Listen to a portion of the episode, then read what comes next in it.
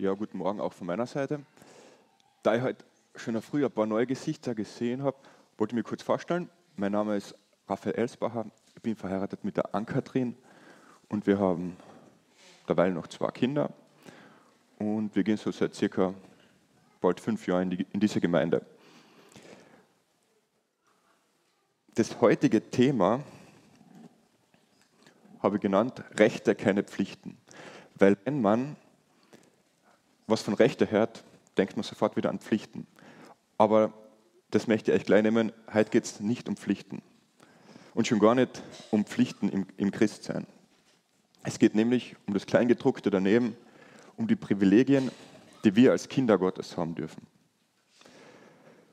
Als ich vor kurzem abends am Balkon gestanden bin, ist mir irgendwie klar geworden, oder eher ist mir eine traurige Wahrheit bewusst worden, und zwar, dass es so viel Leid, Unrecht und einfach so viel Missstände in unserer Welt gibt, die mich so runtergezahlt haben und ich zu Gott gesagt habe, Gott, wie soll ich bitte noch 40 Jahre oder länger auf dieser Erde leben?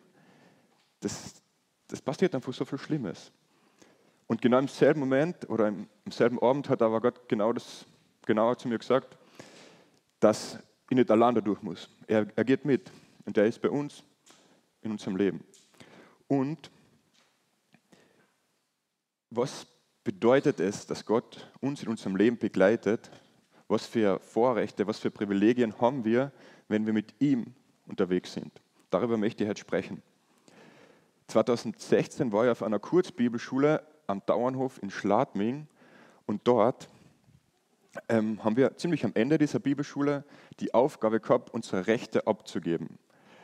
Wir haben da so einen vorgefertigten Zettel gekriegt und da ist umgestanden, ich gebe die Rechte, die werde ich noch gleich zeigen, die gebe ich an Gott ab. Denn sie sollen mich nicht beeinflussen in mein Glaubensleben. Und der Ursprung dieser Aufgabe, der liegt beim Hans-Peter Reuer, der war der ehemalige Bibelschulleiter und er hat ein Buch geschrieben. Und da, das Buch heißt, ähm, du musst sterben, bevor du lebst, damit du lebst, bevor du stirbst. Und da hat er ein echt spannendes Kapitel, da schreibt er nämlich Folgendes. Ich möchte euch ein paar Sätze daraus vorlesen. Ähm, wir Menschen fordern von Gott immer wieder Rechte, die er uns aber nie zugesprochen hat.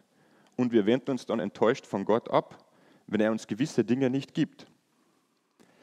Wir glauben, dass Gott uns gewisse Dinge schuldig ist und reagieren mit Zorn und Bitterkeit, wenn er sie uns nicht gibt, beziehungsweise wenn Gott uns gewisse Dinge wegnimmt und er zählt dann acht Rechte auf, die wir glauben zu haben, aber nirgendwo in der Bibel oder nirgendwo im Christsein sagt Gott uns das zu.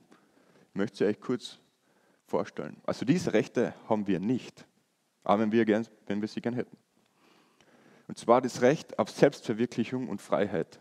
Also das Recht, dass wir mal wirklich alle unsere Träume erfüllen dürfen, unsere Hobbys ausleben dürfen, unsere Karriere so vorantreiben dürfen, so wie es uns passt. Haben wir nicht. Wir haben halt das Recht auf gute Beziehungen. Es ist zwar schön und es ist von Gott und es ist gut, aber das Recht haben wir nicht. Wir haben kein Recht darauf, eine glückliche Ehe zu haben. Wir haben kein Recht darauf, überhaupt einen Ehepartner zu haben. Wir haben kein Recht darauf, ähm, liebevolle Kinder zu haben. Auch kein Recht darauf, gute Freunde oder generell gut mit unserer Familie auszukommen. Das ist zwar Segen, aber das Recht dafür haben wir nicht. Wir haben kein Recht auf Besitz. Klar, also ich habe auch eine Wohnung und ein Auto, sogar zwei Autos mittlerweile, und ich darf echt dankbar sein dafür. Aber wenn mir Gott das nehmen würde, ich hätte kein Recht, ihn anzuklagen. Und das gilt für jeden Besitz, den wir haben. Wir haben kein Recht auf körperliche Gesundheit. Es ist zwar schön, wenn man gesund ist, aber das Recht dazu haben wir nicht. Also wenn du mal einen Unfall hattest und im Rollstuhl bist, hat Gott kein Recht verletzt. Und auch haben wir kein Recht auf mentale und emotionale Gesundheit. Das ist, trifft mich zum Beispiel mehr, weil ich mir denke, psychisch gesund sein, das ist einfach so etwas Schönes. Und ich leide richtig mit, wenn ich höre, dass Jugendliche oder Menschen Depressionen haben. Aber das Recht dazu, mental gesund zu sein, Hat uns Gott nie zugesprochen. Wir haben auch nicht das Recht auf Anerkennung und Verständnis. Dieses Recht ist vor allem auch, oder in Gemeinden auch sehr präsent. Nur weil der eine sich nicht richtig bei mir bedankt hat oder mich nicht wahrgenommen hat, wende ich mich enttäuscht ab und bin ab jetzt grantig auf ihn und warte, bis er mir vergibt. Aber hat Gott dir das Recht jemals zugesprochen, dass er sich bei dir ähm, entschuldigen muss oder vergeben muss oder die Sache ins Reine bringen muss? Wir haben kein Recht auf Sicherheit. Wir leben zwar in einem sicheren Land, aber wenn jetzt bei uns Krieg ausbrechen würde, Gott hätte kein Recht verletzt. Und das Letzte, wir haben kein Recht auf das Leben an sich. Wir wünschen uns zwar, 80 Jahre zu werden, unsere Enkel an der Hand spazieren zu führen und einfach das Leben in Fülle auszukosten, bis wir richtig lebenssatt sind. Aber das Recht darauf hätten wir nicht. Jetzt denkst du vielleicht, okay, das ist schon ziemlich bittere Kost. Was, was soll das jetzt eigentlich? Okay, jetzt weiß ich, dass mir eigentlich nichts zusteht. Aber es bleibt etwas übrig. Und zwar ein Recht, ein einziges Recht hat uns Gott zugesprochen. Und dieses Recht, das übertrifft diese Rechte um vieles. Und zwar stehen sie Johannes 1, Vers 10 bis 12. Das sind gleichzeitig die traurigsten Verse, aber auch gleichzeitig die, die fröhlichsten Verse in der Bibel. Und zwar steht da, Johannes 1, Vers, äh, Johannes 1, Vers 11 bis 13. Also er, Jesus, kam in seine Welt, aber die Menschen wiesen ihn ab. Die ihn aber aufnahmen und an ihn glaubten, denen gab er das Recht, Kinder Gottes zu werden das wurden sie nicht, weil sie zu einem auserwählten Volk gehörten, auch nicht durch menschliche Zeugung und Geburt. Dieses neue Leben gab ihnen allein Gott. Vor allem Vers 11 und 12. Er kam in seine Welt, aber die Menschen wiesen ihn ab. Wie traurig ist das? Er, es war Retter da, aber die Menschen sind interessiert. Aber, Vers 12, die ihn aufnahmen und an ihn glaubten, denen gab er das Recht, Gottes Kinder zu werden. Und das ist unser Recht. Wir dürfen Kinder von Gott sein. Und was das jetzt bedeutet, was aus diesem Recht für Privilegien und Vorrechte entstehen, das möchte ich mit euch jetzt anschauen.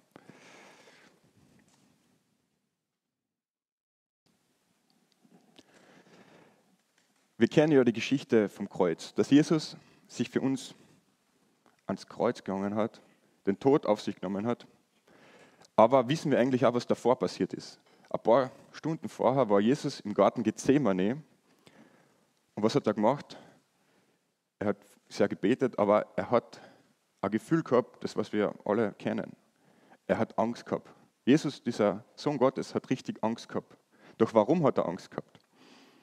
Und zwar, die Angst, was er gehabt hat, war, dass er bald von seinem Vater verlassen wird. Er hat gewusst, da am Kreuz, da wird er von seinem Vater getrennt sein. Auch nur, wenn es für, für einen gewissen Zeitraum war.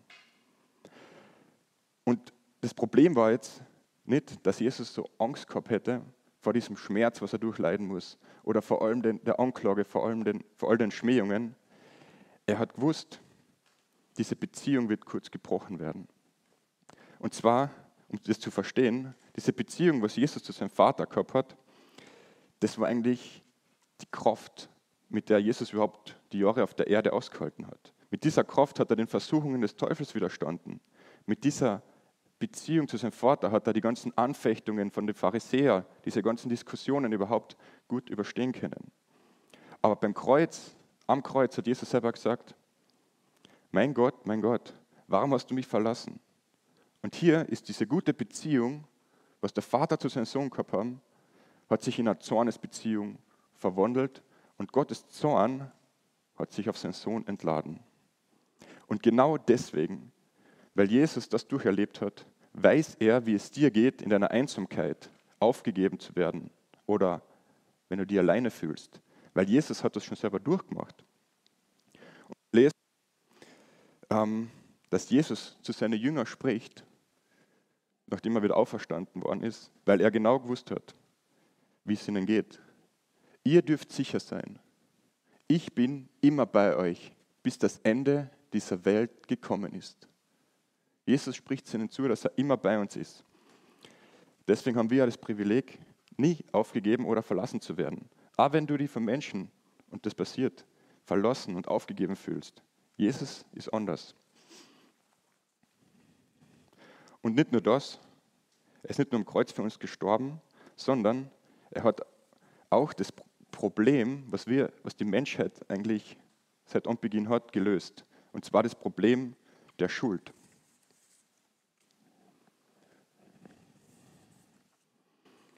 Schon vor längerer Zeit habe ich mal mit einem Freund getroffen und wir waren Kaffee trinken.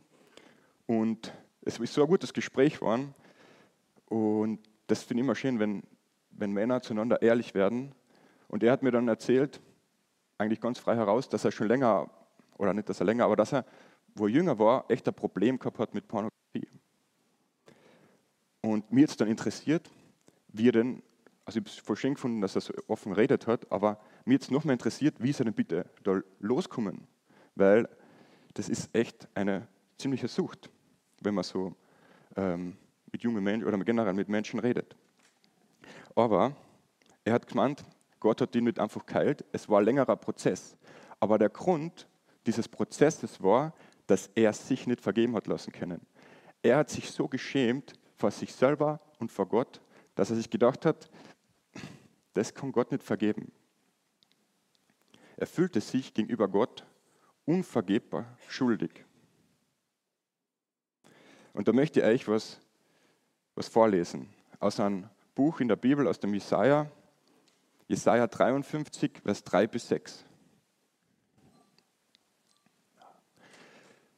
Jesaja 53, Vers 3 bis 6. Er wurde verachtet, von allen gemieden, von Krankheit und Schmerzen war gezeichnet. Man konnte seinen Anblick kaum ertragen. Wir wollten nichts von ihm wissen. Wir haben ihn verachtet. Dabei war es unsere Krankheit, die er auf sich nahm. Er erlitt die Schmerzen, die wir hätten tragen müssen. Wir dachten, diese Leiden seien Gottes gerechte Strafe für ihn. Wir glaubten, dass Gott ihn schlug und leiden ließ, weil er es verdient hätte. Doch er wurde blutig geschlagen, weil wir Gott die Treue gebrochen hatten. Wegen unserer Sünden wurde er durchbohrt. Er wurde für uns bestraft und wir, wir haben nun Frieden mit Gott. Durch seine Wunden sind wir geheilt. Wir alle irrten umher wie Schafe, die sich verlaufen haben. Jeder ging seinen eigenen Weg. Der Herr aber lud alle unsere Schuld auf ihn. Und ich glaube, wenn man das begreift, dass alle unsere Schuld von Jesus am Kreuz getragen worden ist, dann kann man echt ein Stück Freiheit in der Schuldvergebung erlangen. Und egal, ob du vorne oder hinten in der Bibel liest, immer wieder wird beschrieben, wird betont, dass unsere Sünden durch einen Gottes Sohn, durch einen Christus vergeben, ausgelöscht wurden. Klar, das verhindert jetzt nicht, dass wir gar nicht mehr sündigen, sondern wir sündigen trotzdem hin und wieder. Aber wir haben das Recht, wir haben das Privileg, wir dürfen damit zu Gott kommen. Sag ihm das, was dich belastet, deine Sünden, und bekenne es ihm, denn er hat dir schon längst vergeben. Und jetzt nochmal zurück zur Geschichte mit, mein, mit meinem Kumpel er war sich einfach ein bisschen zu gut dafür, um zu Gott zu kommen. Er hat gedacht, na, meine, meine Schuld kann er nicht nehmen. Aber ich würde eher sagen, das ist eher Frechheit, wenn du nicht zu Gott kommst. Denn genau dafür ist er ja gestorben. Also sei dir nicht zu schade, mit jeder Schuld zu ihm zu kommen. Nutz dieses Recht, das du hast. Und Gott hat dir nicht nur am Kreuz der Schuld vergeben durch diese Tat, sondern gleichzeitig bist du, wenn du an ihn glaubst, auch in einen neuen Stand versetzt. Was bedeutet das? Zwar hat das mit Identität zu tun. Mir hat mal ein junges Mädchen erzählt, die ist noch in die Schule gegangen, und zwar hat sie gesagt, jeden Tag in der Früh, wenn sie aufsteht, bevor sie in die Schule geht, geht sie zu ihrer Mama und lässt sich von ihr eine Krone aufsetzen. Also nur symbolisch. Und ich habe es ein bisschen lächerlich gefunden, aber mir jetzt doch interessiert, und ich habe sie gefragt, was der Gedanke dahinter ist. Und sie hat gesagt, ja, das ist einfach meine Identität. Und die will ich mir jeden Morgen bewusst machen. Meine Identität ist, dass ich ein Königskind, Königstochter, Königssohn von Gott bin. Und bist du dir das bewusst eigentlich, dass du diese Identität hast? Und ich habe mir dann auch gedacht, der Alltag, in dem wir leben, der beeinflusst uns schon sehr in unserem Identitätsdenken. Sei es den Job, was wir ausüben, sei es, was wir alles haben oder mit wem wir, in was für eine Kreise wir verkehren, beeinflusst unsere Identität. Aber bin ich nur, weil ich zum Beispiel studiere, schlechter in Gottes Augen als wie jetzt ein fertiger Pastor? Oder ist die Mutter, was sich zu Hause um die Kinder kümmert, weniger in Gottes Augen als wie ein Lehrer, der immer arbeiten geht? Oder ist eine Pensionistin, die was jetzt keinen offiziellen Job mehr ausfüllt, weniger wert als ein Politiker, der mit 80 noch regiert? Weißt du, in Gottes Augen sind wir seine Kinder. Und es ist egal, was du für Aufgaben hast. In seinen Augen bist du ein Königskind. Und das ist auch leicht gesagt und ich würde selber oft nicht glauben, aber es steht einfach im 1. Petrus 2, Vers 9 bis 10, steht es einfach direkt da drin, als man es gar nicht mal formulieren könnte. Da steht, ihr seid ein von Gott auserwähltes Volk, seine königlichen Priester. Er geht sogar noch einen Schritt höher, wir sind königliche Priester. Ihr gehört ganz zu ihm und seid sein Eigentum. Deshalb sollt ihr die großen Taten Gottes verkünden, der euch aus der Finsternis befreit und in sein wunderbares Licht geführt hat. Wir sind Kinder des Höchsten.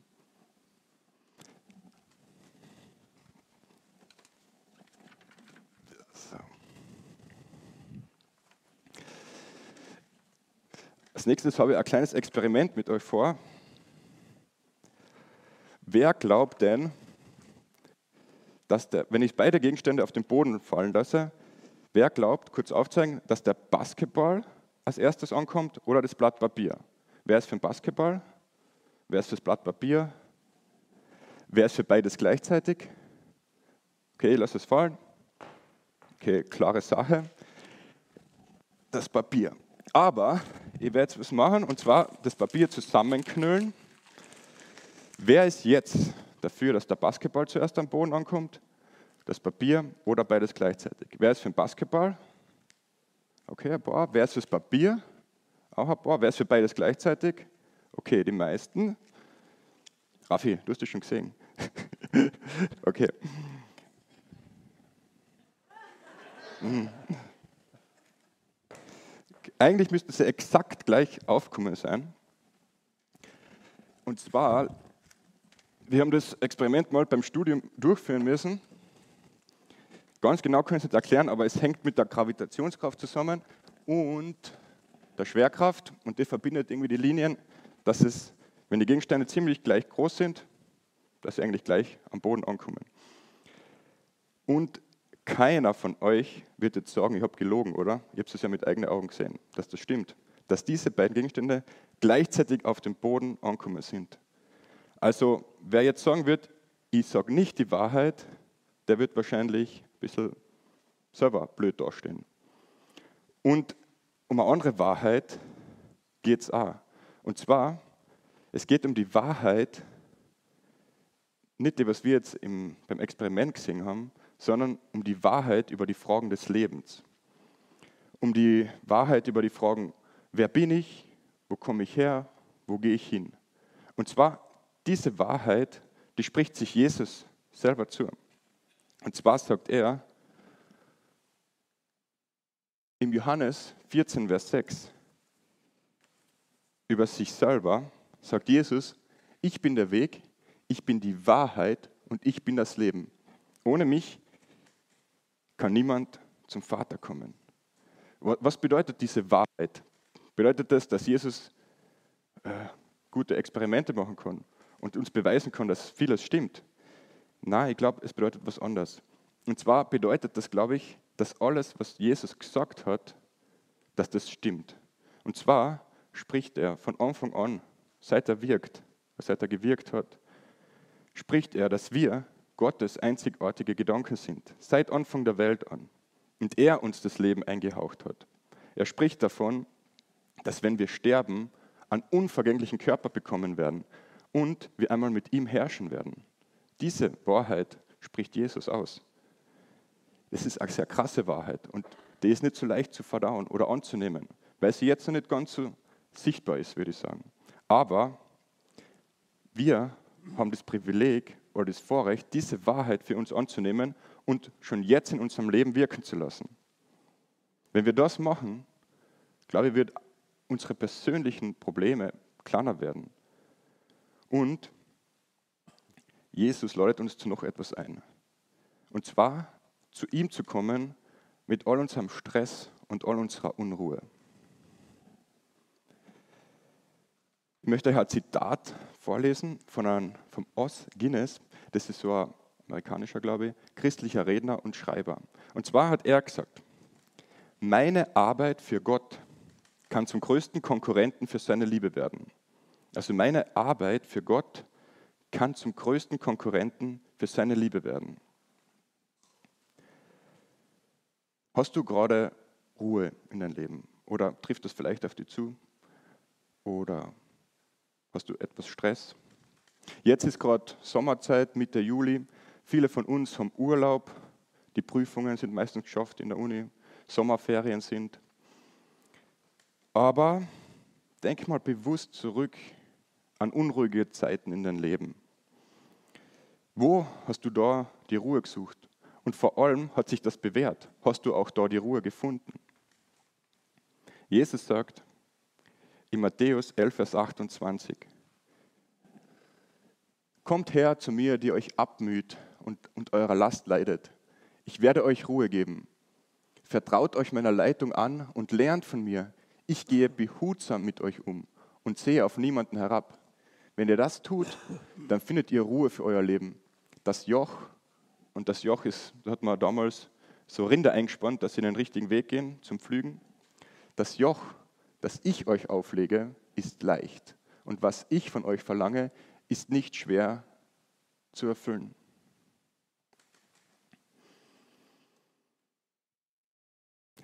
Vor ein paar Tagen habe ich im, Standbad eine Studienkollegin von mir getroffen und sie hat mir erzählt, ähm, ich muss vielleicht dazu sagen, sie war echt eine sehr perfektionistische Person. Sie hat im Studium wirklich 120 Prozent gegeben und ich habe mir echt gedacht, bitte pass auf die auf, dass du nicht irgendwann mal ausbrennst.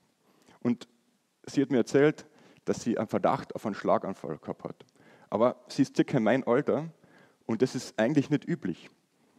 Und als ich dann so ihr zugehört habe und sie angeschaut habe, habe ich mir gedacht, ich würde mir so wünschen, dass du ein Stück weit diese Ruhe erfahren darfst, die Jesus für dich bereithält. Dass du ein Stück weit sei Joch auf dich nehmen kannst, das leicht ist und das uns nicht überfordern wird.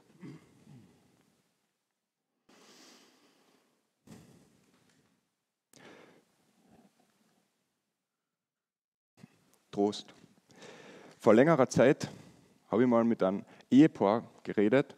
Und zwar haben wir über Kinder geredet. Und im Laufe des Gesprächs haben sie mir erzählt, sie haben drei Kinder, aber eigentlich hätten sie vier Kinder. Nur ein Kind war nicht überlebensfähig und hat deswegen das nicht geschafft. Aber die Geschichte hat nicht aufgehört. Also sie haben weiter erzählt. Sie haben erzählt, ihr Kind ist ja jetzt bei Gott und dass Gott alles gut gemacht hat. Ich denke, das ist eins der schlimmsten Sachen, was Eltern passieren kann, wenn das eigene Kind zu früh oder von Gott heimgeholt wird. Aber ich war so erstaunt, dass sie sich trösten haben lassen von Gott. Und du bist auf dieser Erde und wirst Leid erfahren. In was für ein Maß auch immer. Vielleicht mehr, vielleicht weniger. Aber wie gehst du damit um? Trauern hat auf jeden Fall seine berechtigte Sache. Und ich bin, selber, ich bin selber noch sehr bewahrt geblieben in meinem Leben. Aber ich möchte dir trotzdem etwas zusprechen. Und zwar in Jesaja 66, Vers 13 vergleicht sich Gott mit einer Mutter. Und er zwar sagt er, ich will euch trösten wie eine Mutter ihr Kind. Die neue Pracht Jerusalems lässt euch den Kummer vergessen. Und mit der neuen Pracht Jerusalems habe ich für mich irgendwie das so fixieren können, dass Jesus ja das neue Jerusalem oder die Verheißung war. Also können wir uns durch Jesus von Gott trösten lassen. Und wie? Wie von einer Mutter. Und was bedeutet das? Stellt euch mal Kinder vor, wenn Kinder wehkriegen oder irgendwie verletzt werden und sie richtig weinen, was machen sie? Sie laufen in die nächste Ecke und warten, bis es weggeht. Nein, natürlich nicht. Sie laufen zu Personen, zu ihrer Mama, zu ihrem Papa, Oma, zu ihrem Opa, zu Personen, die fähig sind, sie zu trösten, weil diese Personen sie erlieben und sie trösten wollen. Und Gott sagt das zu dir. Er ist der Mutter. Du darfst zu ihm kommen, wie zu einer Mama.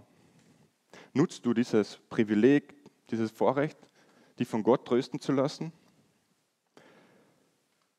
Und Gott spricht uns zu, dass er jetzt unsere Tränen sieht und sie einmal für immer abwischen wird. Er, der heute deine Tränen zählt, wird sie einmal für immer abwischen.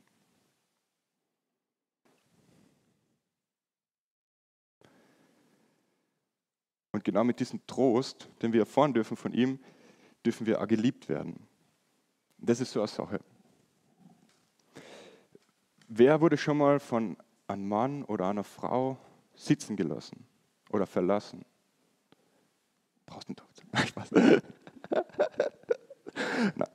aber da muss ich mich abbekennen. Also wir waren, glaube ich, jeder schon mal tief verliebt und ist, sind dann enttäuscht worden. Man hat sie vielleicht schon verdrängt, weil es länger her war. Vielleicht ist es ja ganz aktuell. Und das sind extrem starke Gefühle. Oder anders gedacht, warst du schon mal so verliebt und hast getan für diese Person, um sie für die zu gewinnen? Vor allem bei mir, am Anfang meiner Beziehung mit der Ann-Kathrin, hat sie in Stuttgart gewohnt, in Klangfurt, und ich habe alles getan, damit ich irgendwie die Chance habe, am Wochenende zu ihr auszufahren. Habe unter Bitten des Eltern von meiner, von meiner, von meiner Familie ausgeliehen, habe auf jeden Fall alle Hebel in Gang gesetzt, dass ich sie so oft wie möglich sehe und dass ich ihr so viel wie möglich Gutes tue. Und das sind wirklich starke Gefühle. Alles andere schaltet man ein bisschen ab. Man vergisst zu essen, zu trinken, zu denken, zu lernen. Aber was will ich damit sagen? Dieses Gefühl, das hat mich an Gott erinnert.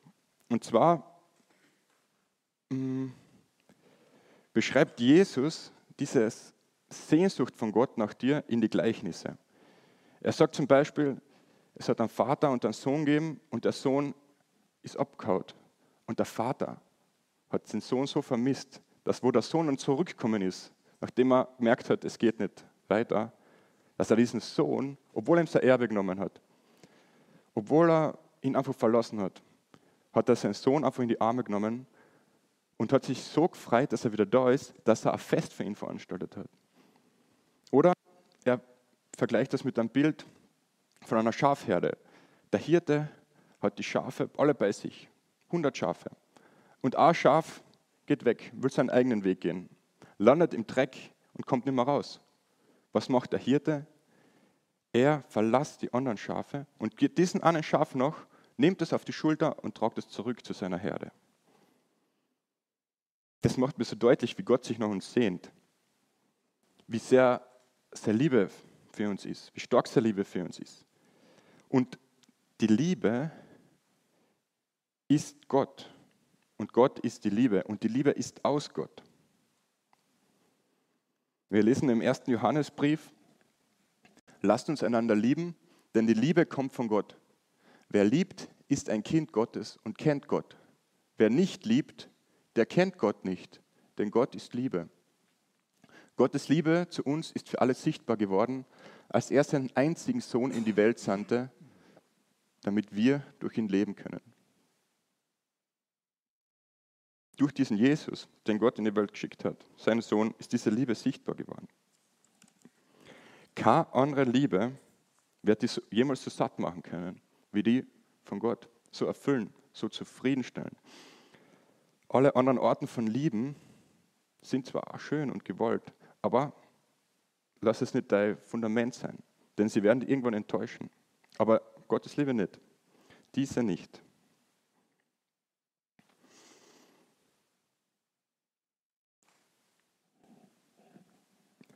Hast du schon mal an die Ewigkeit gedacht?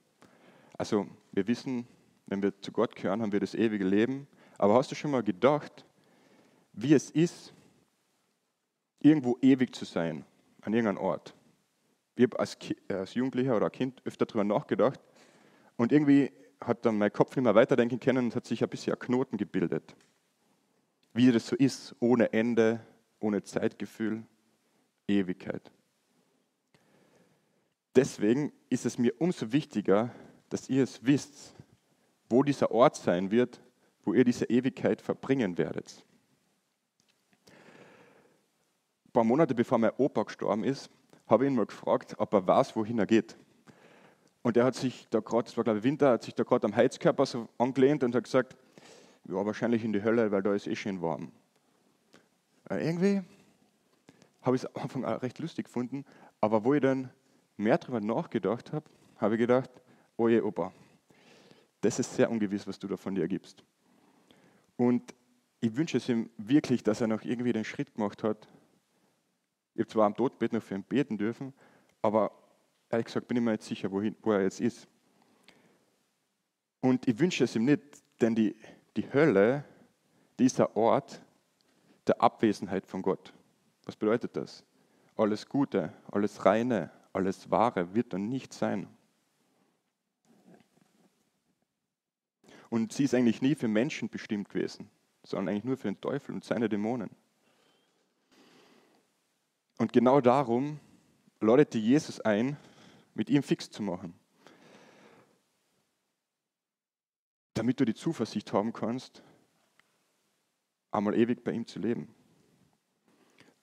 Da macht Jesus keine Kompromisse. Er sagt im Johannes 3, Vers 36, wer an den Sohn Gottes glaubt, der hat das ewige Leben. Wer aber nicht auf ihn hört, der wird nie zum Leben gelangen, sondern Gottes Zorn wird für immer auf ihm lasten.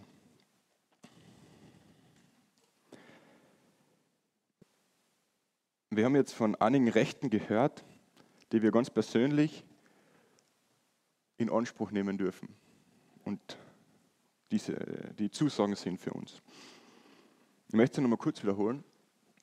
Und zwar haben wir das Vorrecht oder die Zusage, nie im Stich gelassen zu werden. Oder wir haben die, das Privileg, dass unsere Schuld vergeben wird. Wir haben die Zusage, dass wir die Identität in Gott haben, das dem eines Königs entspricht. Wir haben das Recht auf die Wahrheit. Wir haben die Zusage, dass wir Ruhe für unsere Seelen finden dürfen. Wir haben das Privileg, Trost zu bekommen. Wir haben das Recht, geliebt zu werden und die Zusage, dass wir einmal, oder dass wir eigentlich jetzt schon im Hinblick auf das ewige Leben, auf den ewigen Himmel leben dürfen. Jetzt habe ich viel erzählt, aber jetzt geht es. Bist du bereit?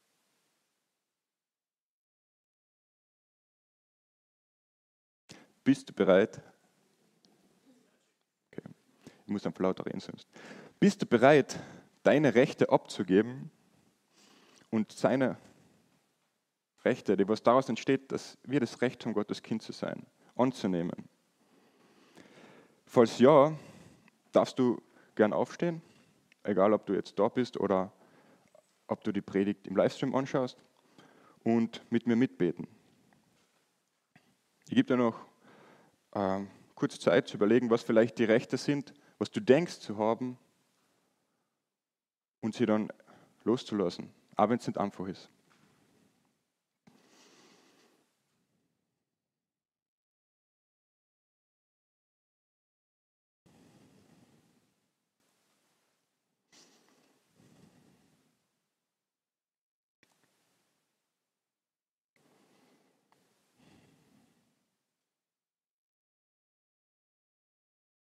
Herr, du weißt, in welche Rechte ich mich hineingesteigert habe und sie für mich in Anspruch genommen habe. Dabei hast du so viel mehr für mich, so viel mehr bereit, so viel mehr Privilegien und Zusagen, die du mir machst, weil ich dein Kind sein darf. Bitte hilf mir, wirklich loszulassen von dem, was ich denke zu haben. Und lass mich nie vergessen, was du für mich bereithältst.